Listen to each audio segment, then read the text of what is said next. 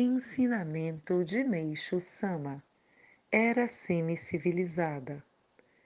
Quem quer que seja, acredita que estamos vivendo um momento em que a civilização atingiu um nível nunca antes alcançado.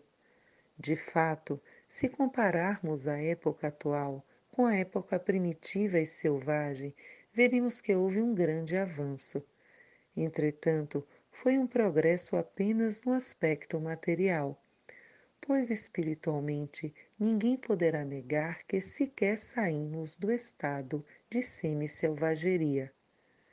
Desde tempos remotos, a humanidade vem continuamente desperdiçando grande parte de suas energias com a guerra, a maior de todas as violências.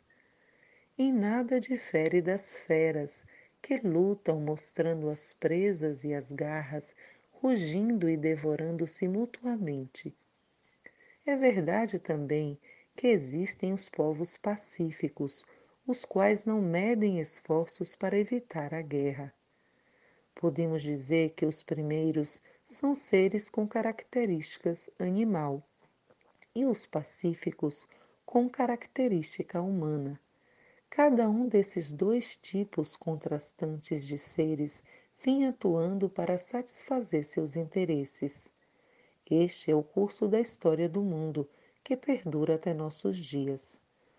Logicamente, existe essa dualidade de pensamento também em âmbito individual, só que a violência é contida pela lei e a ordem é mantida, ainda que precariamente.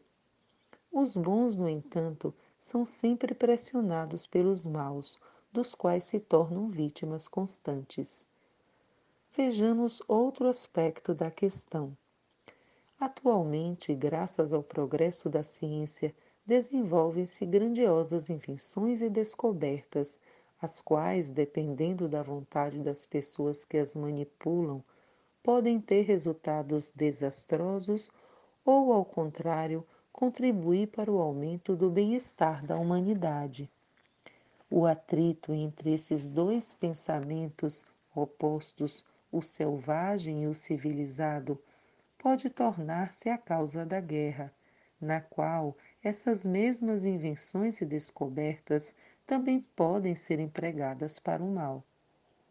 Analisando o assunto sob outro prisma, constatamos que os povos belicosos não são religiosos, ao contrário dos povos pacíficos. Daí surge a necessidade da religião.